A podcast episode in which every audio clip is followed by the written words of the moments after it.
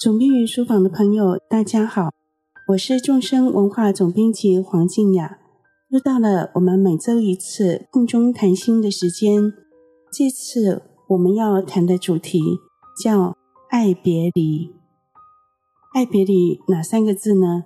就是爱情的爱，别离的别离，爱别离。那我们一样要请到我们的吉祥小编盛文老师。一起跟我们聊聊爱别离这个话题。先请圣文老师跟大家打声招呼。Hello，大家很开心又在空中跟大家相会，聊聊爱别离这个主题。好，为什么这个礼拜要谈爱别离呢？通常我们的话题都还蛮白话文的，对不对？但是这个礼拜的题目为什么忽然好像现出佛法的原型呢？直接用佛法的名相爱别离来谈呢？因为上个礼拜我们谈了。佛教徒都很好脾气吗？其实，我们可以还原成它的原型，叫做怨憎会。嗯，那大家都听说过轮回里面有几种苦吗？这几种苦就是怨憎会、爱别离、求不得、五阴炽盛。就是凡是你只要被生出来，我们都是人嘛，哈。那作为一个人，从生到死之间。一定会经历这几种苦，嗯、对对对，无一例外。除非我们是那种痴傻到没有办法去经验呃这些苦，或者是经验了这些苦而没办法说出来，有这样的人，哦、那那是另外一个状况了。那一我们一般人都会经验到生命里面最大的痛苦的几种，大概就是怨憎会、爱别离。求不得，五阴炽盛。那如果有初学佛刚入门的同学朋友们会说，五阴炽盛是什么嘞？说人话，说 说人话，说白话文。五阴炽盛就是五蕴的意思了哈。嗯、五蕴是指色受想行识五蕴，我们。会认为说啊、呃，我一个人怎样，我这个人就是怎样，我个性怎样，那个我哈，其实就是我们会把五蕴色受想行识加起来等于一个东西，就是我。我那也就是说，我们会因为色受想行识而受苦。但是我们今天要集中在爱别离上面。因为我们上个礼拜谈了辩证会哈，就是你讨厌的事情就会凑在一起，让你很火大。然后很火大的时候，你就会面临一个问题，就是发脾气，或者是心里头有一把怒火的问题。嗯、那这个怒火发作出来呢，就会造恶业，伤害别人；没发作出来呢，就向内攻击自己。总之都很糟。是，所以上上签就是要从源头。把那把火给灭了。嗯，上书还提到，像不动佛学习，从源头上把那个怒火止息掉。对，那我们这个礼拜继续来谈这个不讨喜的话题，因为大家都不喜欢苦嘛，但是苦却是生命的真相。真的，啊、佛佛陀在初转法轮哈，所谓初转法轮，就是佛陀的呃第一阶段的教学，就是佛陀。嗯在三十五岁成道之后，第一阶段的教学叫初转法轮。哦，初转法轮听起来超文言文哈，但是听听到第一阶段的教学，感觉就好多了。对对对。那佛陀在第一阶段的教学里面，直接教的就是苦集灭道。哦，第一个圣地就是佛陀教的第一个真理，就是苦地。就世俗地来讲，苦是一个真理。那听到这里，很多人都会点点头。就是我们的确，不管你年纪多大，不管是男是女，是贫穷是富有，听到生命是苦，大家都会点点头。可能年轻人点的头可能会小一点，这样子，他觉得生命是，呃，呃，生命是就像正正在扬风哈，呃，迎风扬帆的一艘船哈，未来的。风光还在远大美好，然后这个这个世界还等待我们去拜访跟游历经验。嗯、但对于可能中年或者是开始步入老年的人，他经历了生命的很多成住坏空、兴衰，这个时候说生命是苦，大概一百个一百个点头。嗯、好，那我们就来看看生命是苦，它就是一个事实，那没什么不好，不好承认，它就是个事实。你承不承认它都存在，我们不如来把它看个清楚。其中一个苦叫爱别离，爱别离的意思是前面是怨憎会嘛，不爽不对盘的，通通会凑在一起。爱别离呢，就是你所爱的、你珍惜的、你放不下的，偏偏都会离开你。开哇，好悲伤的感觉。对，干嘛谈这个？因为它会发生，所以我们来谈谈，当它发生怎么办？或者即将发生怎么办？嗯、我们心里头做一些准备。当它发生的时候，你不会吓一跳，你甚至能够让这个别离、这个爱别离。成为一个很好品质的别离，嗯、一个生命里面很珍贵的经验。既然它一定会发生，对对对，不如让它转化成一个可以可以修持、嗯、可以转化的一个经验。对对，我们来试试看哈、哦。好哦，好。反正没有任何经验是不能去把它看清楚的。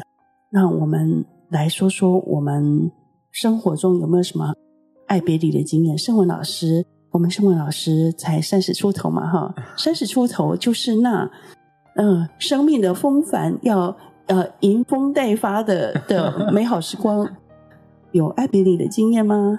哦，只要回高雄，我家乡在高雄。那如果要回假日回去，那要礼拜天晚上要回台北，可能要上班，家人会送我到捷那个高铁嘛。那离开的时候觉得啊。怎么时间过这么快，周休二日数一下，好不容易跟家人相聚，时间就没有了。那时间离别的时候会有点舍不得。之前可能年轻，对啊，谈恋爱的时候也会觉得说，每次跟喜欢的人要分开，总不是觉得说好可惜，为什么时间不能再长一点？那我可不可以追问，那个年轻的时候谈恋爱，后来嘞？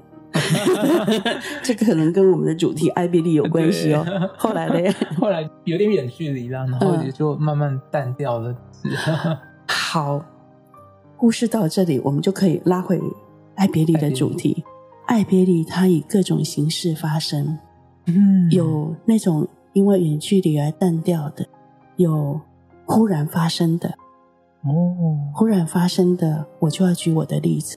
我有一回在尼泊尔的时候。嗯，那那时候是我的老上师堪布竹清家措仁波切八十岁生日，我们大家都去准备为上司庆生的时候，我那时候在晚上忽然得到一个消息，那时候还用 MSN 的时候，哦，MSN 上忽然传来一个讯息，说我一个亲人忽然因为心肌梗塞过世了，那么突然，哇，对，那消息传来的时候已经在。住院室，就已经在医院的住院室。我要说的是，爱别离这件事情，它有时候是一个缓慢的过程。嗯，你可以从容的准备，然后面对那个过程当中这个缓慢的分离带来的哀伤，但有时候它非常的快速，猝不及防。当你发觉的时候，它已经结束，只是你心里在那个余震当中。这个经验有点太激烈哈，对于一般人说，天哪，静雅老师，你从人家的年轻的恋情，忽然讲到心肌梗塞过是，你这一转会不会转太快？那我们再说一个比较轻浅版，就是程度比较没那么激烈的版本。譬如说我今年。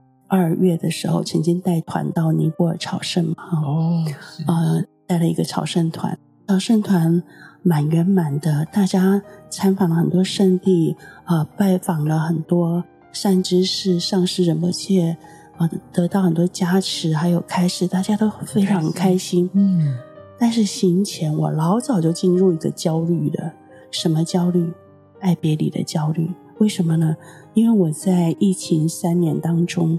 养了一只小猫哦，我是一个人住在山边嘛，嗯、那我有个好朋友，他养了猫，然后就是经经常传猫的照片给我看，我也觉得好可爱啊。嗯嗯，有一天他忽然说：“哎，你要不要也来一只？” 那可能我的心情准备是已经准备很久了，因为我真的觉得小猫很可爱。嗯、那我之前也是养过宠物的，养过狗，养过小鸟，哦、所以换一种宠物对我来讲很 OK。了解。然后在疫情三年当中，又主要在家里上班。嗯嗯。那尤其在疫情很严重的时候，大家都记得，啊、其实很多人可以在家里上班的，嗯、呃，都在家里远距工作了。那正是一个养猫的好时候，然后我也在想，嗯，猫咪的童年就是那种，呃，从一个多月大到一岁这段最重要的时时间哈，是比较需要多陪伴的。如果说我呃在家上班是正好的，所以其实疫情期间正好是养宠物最好的时光，对啊，我就养了。然后呢，就到了今年二月的时候。从来没有跟我离开过的小猫，我要离开它一个月，哇，会有分离焦虑耶！对对，我有分离焦虑。然后我试着想要把它托给朋友，但是小猫它对环境非常的敏感，就是大闹我朋友家，还把它真的还把我朋友的先生的手给抓伤了，哦，就是大闹一场，哎呦！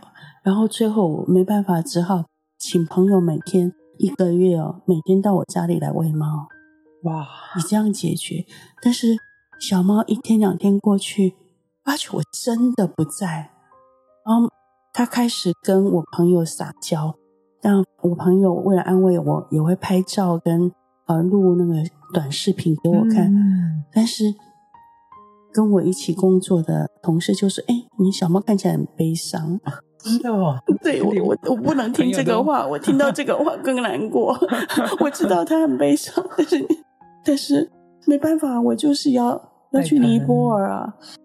然后一个月后我回来了，我们家小猫哦，到了一种寸步不离的地步。哇，更黏了，就更黏了。我泡茶的时候，它就直接趴在茶席上，就是要直接。跟我眼对眼，然后我晚上的时候，它九点多就去趴在枕头边，唯恐就是卡位的概念，就是唯恐我不让他上床睡觉，变成好猫一只。对，其实本来有点骄纵，这样变成变成，因为我消失一个多月，然后他看到我回来，很哦，那那这个是一个比较近的，但是小规模的爱别离的故事，对，好精彩。不精彩，说的是表象本身，也是说我跟小猫曾经受的苦。但是从那个时候，我就在想，爱别离这个话题，我们生命中一定会经过或大或小的爱别离的。对呀，不一定是以人或宠物的形态，有时候会跟某些状态的别离，比如说健康的状态，比如说我我。我最近就开始觉得眼睛也变不好了，耳朵也变不好了，这也是一种爱别离呀。真的哦。好，我们宋文老师因为才三十出头，所以完全听不懂这是什么话。没 有没有。也就是说，老这件事情，老病死的老，会点点滴滴的来临。嗯、那他怎么来？通常会吓你一跳。比如说，我的眼睛一直是很好，我是做文字工作的。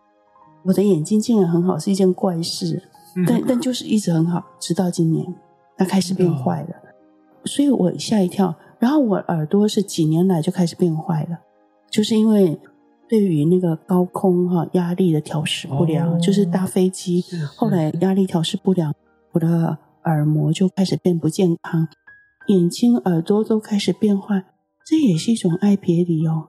跟你所爱的健康状态、青春状态的别离，哦、是对对。所以，爱别离不只是人或宠物，也包括一种状态。嗯，嗯，跟你想象的那种状态是不一样了。那我们在这个时间一直在各种粗细大小的爱别离里面，我们就只是忍耐吗？还是我们可以觉察它？来拿它来修持呢？那我们既然作为一位佛弟子禅修的人，我们当然是要去觉察它，要拿它当成一个羞耻的对镜吗。嗯，真的。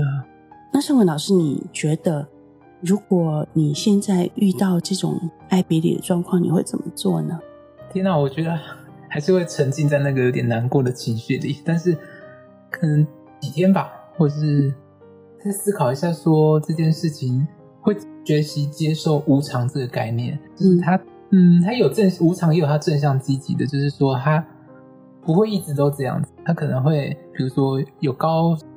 有高山有低谷嘛？那低谷久了总是会慢慢往上爬嘛。所以我觉得有这样子的概念进去，你可，哎，我自己啦就比较不会荡在那个情绪里太久。嗯，但是我觉得前提是要有一个接受的，我愿意接受这样子的状态。如果你告诉自己说，嗯，这个情绪有点难过，没关系，但是我试着接受它。当你真的接受之后，慢慢它就能够有转圜的余地出来，你也就不会陷在那个。很难过的感受里面，嗯，也就是说，声文老师说的是，首先我们觉察这一点嘛，哈，嗯，觉察我们在爱别离的情绪里头，通常是一种悲伤的感受嘛，对呀，嗯，然后觉察了之后呢，我们接纳，觉察，嗯，因为排斥本身会带来更多的问题了，对对，你不接受本身会带来第二层苦，爱别离本身是一种痛苦。嗯不接受带来的那种讨厌和抗拒的感觉，这是另外一种苦，等苦上加苦，太苦了。对你，你现在已经背负了巨债，然后你还自己给自己加一个高利贷，这样、嗯、就是横批叫蠢。但我们经常在做这个事，也还蛮自然的。我们至少当一个聪明的佛弟子，就是不受二见。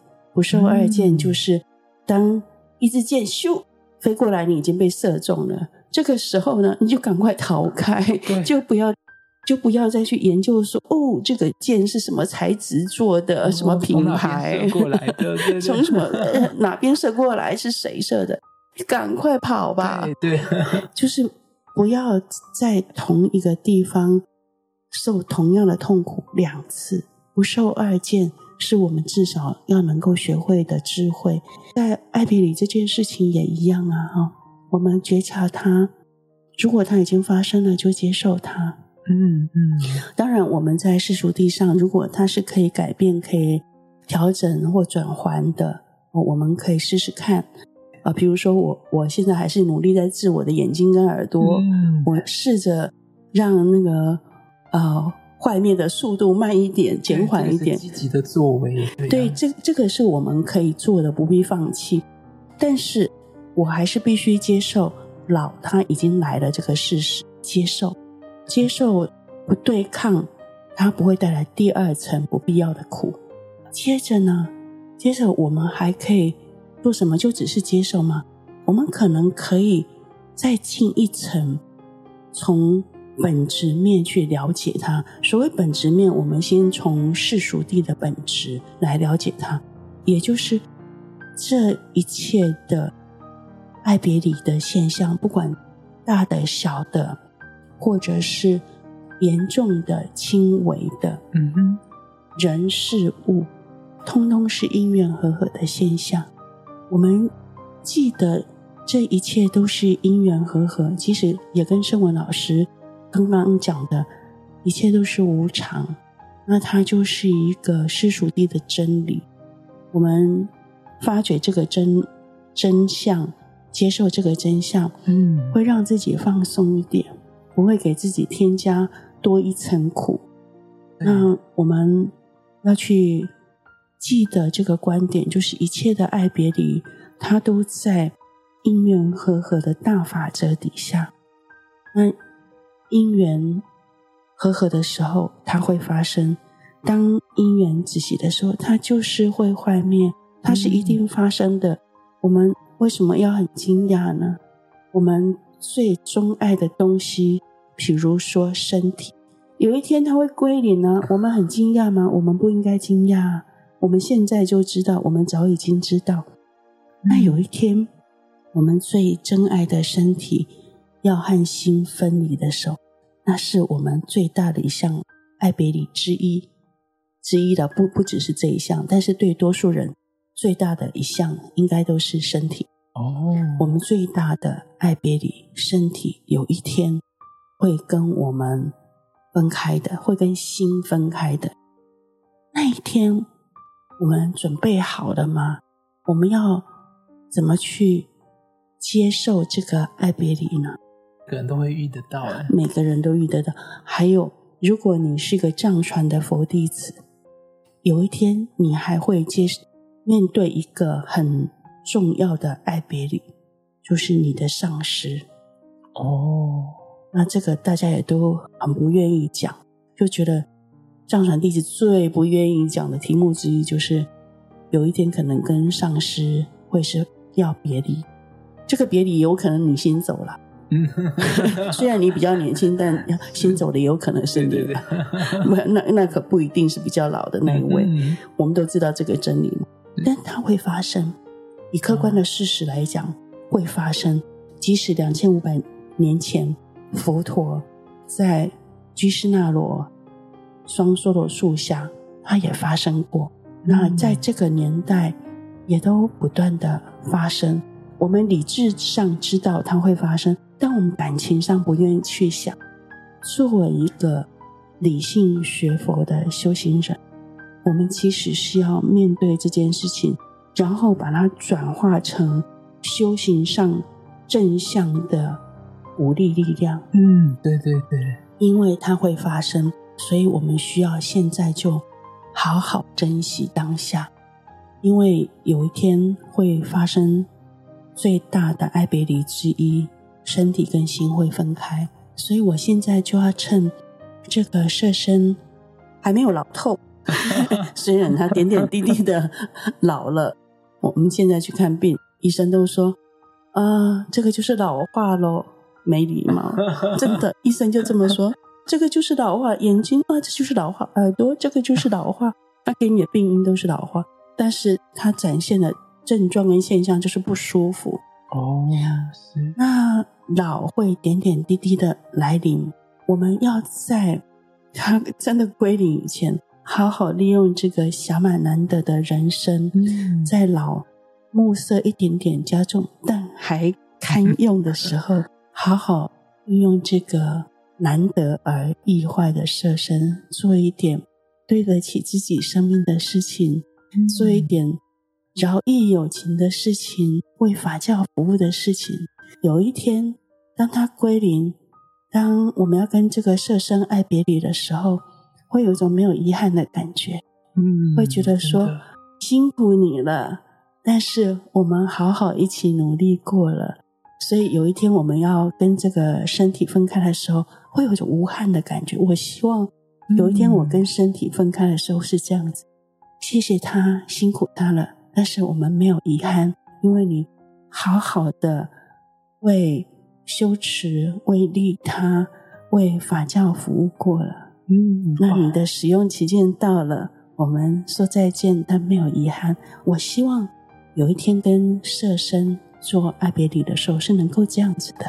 哇，真的好感动哦，就是起鸡皮疙瘩哎。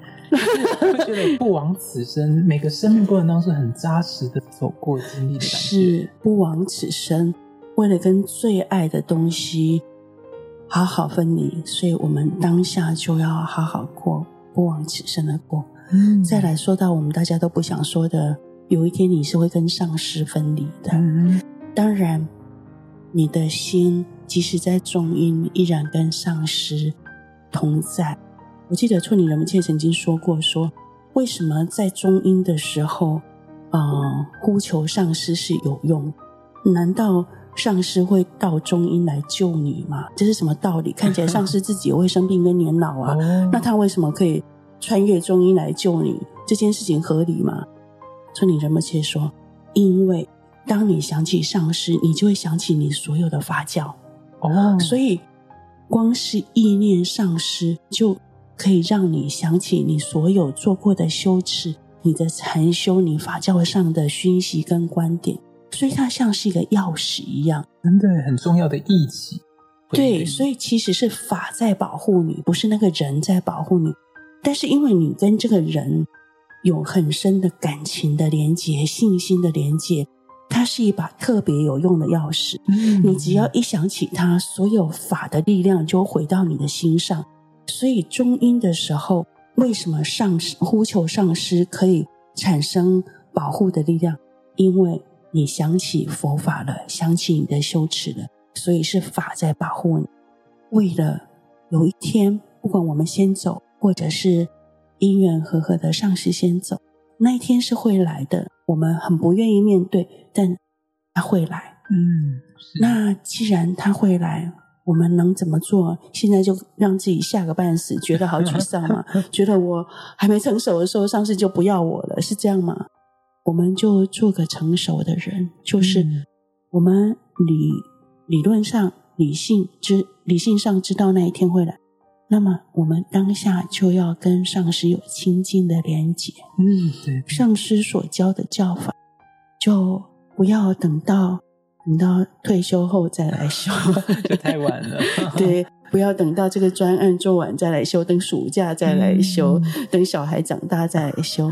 现在就开始修，当下就是最好的开始。对，看你记得住上师哪一些教言，现在就开始修它，当下就把它放在心里，一直它，反复的在心上练习，直到非常熟悉。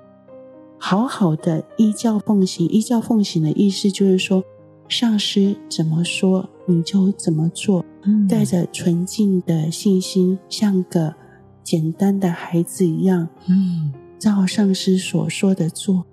如果我们的心越放松开启，能够得到的加持越大，那个道理还是跟前面说的意思一样，因为那代表我们的心对法完全敞开。嗯，对，就会有最多的佛法力量进入我们的心。嗯，那在我们现在上师也注视转法轮，意思是说很健康长寿，然后也教学的时候，我们就要当个好学生，当个好孩子，好好的学，嗯、把上师教的法当下就要练习，当下就放进心里，不管在这辈子。人生的高峰低谷，或者未来有一天，我们跟身体爱别离之后，进入中阴，那个时候，在这任何时刻想起上师，你就会启动法教的钥匙，法的力量就会来到我们的心上。嗯、那个时候，我们对于法的连结就会成为最好的守护，不管是在人生的。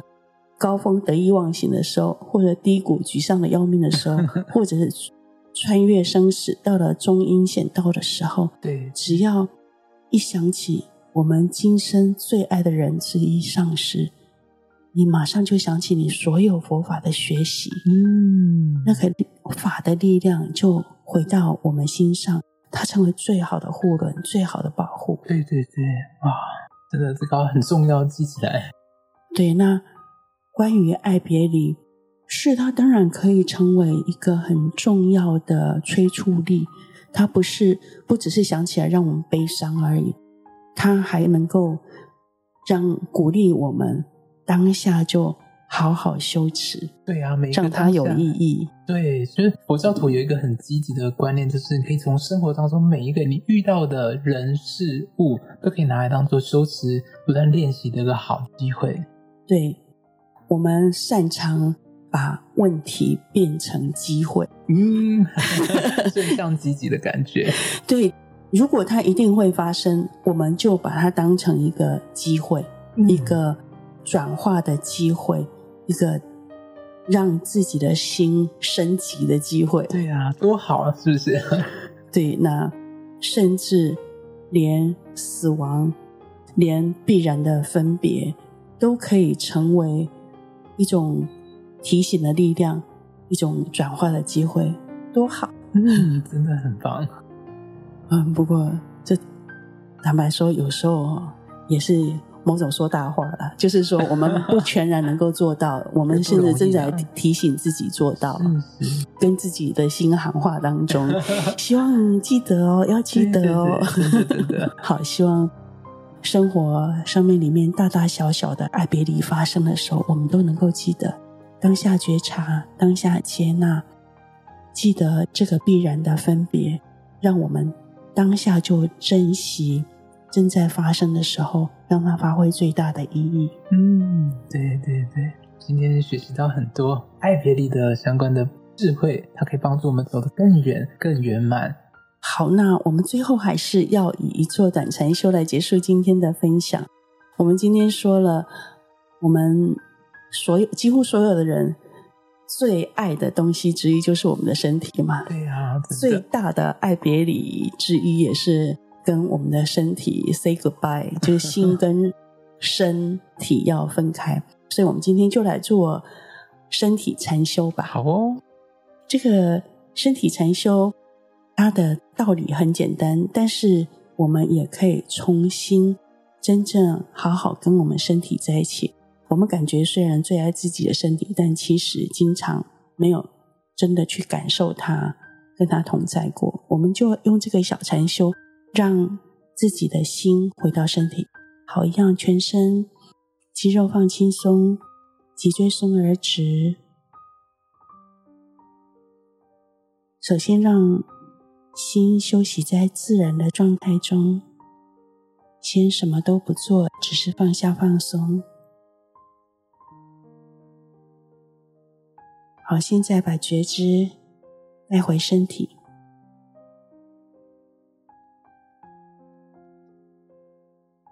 我们也可以去扫描一下身体，把觉知带到额头。把觉知带到后脑勺，觉知颈椎、双肩、两手臂，觉知后背、腰部、臀部、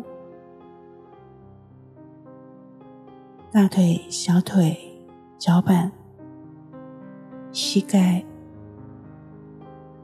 往前带到下腹部、上腹部、胸部，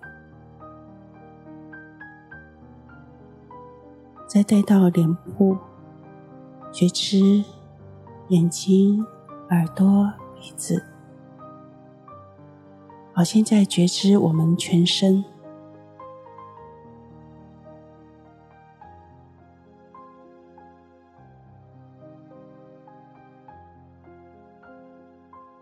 当我们这样在觉知身体的时候，心就回到当下了，身体跟心就同在了。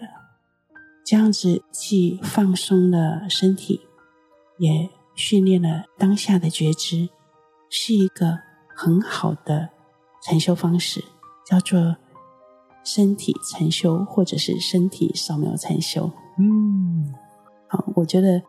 大家可以常常用这个禅修，对身体好，对心好，很也很舒服，很放松。对，好，大家可以常常练习。好，那我们就下周再聊。放下，放松，让心休息，找回最好的自己。总编云书房，我们下周见。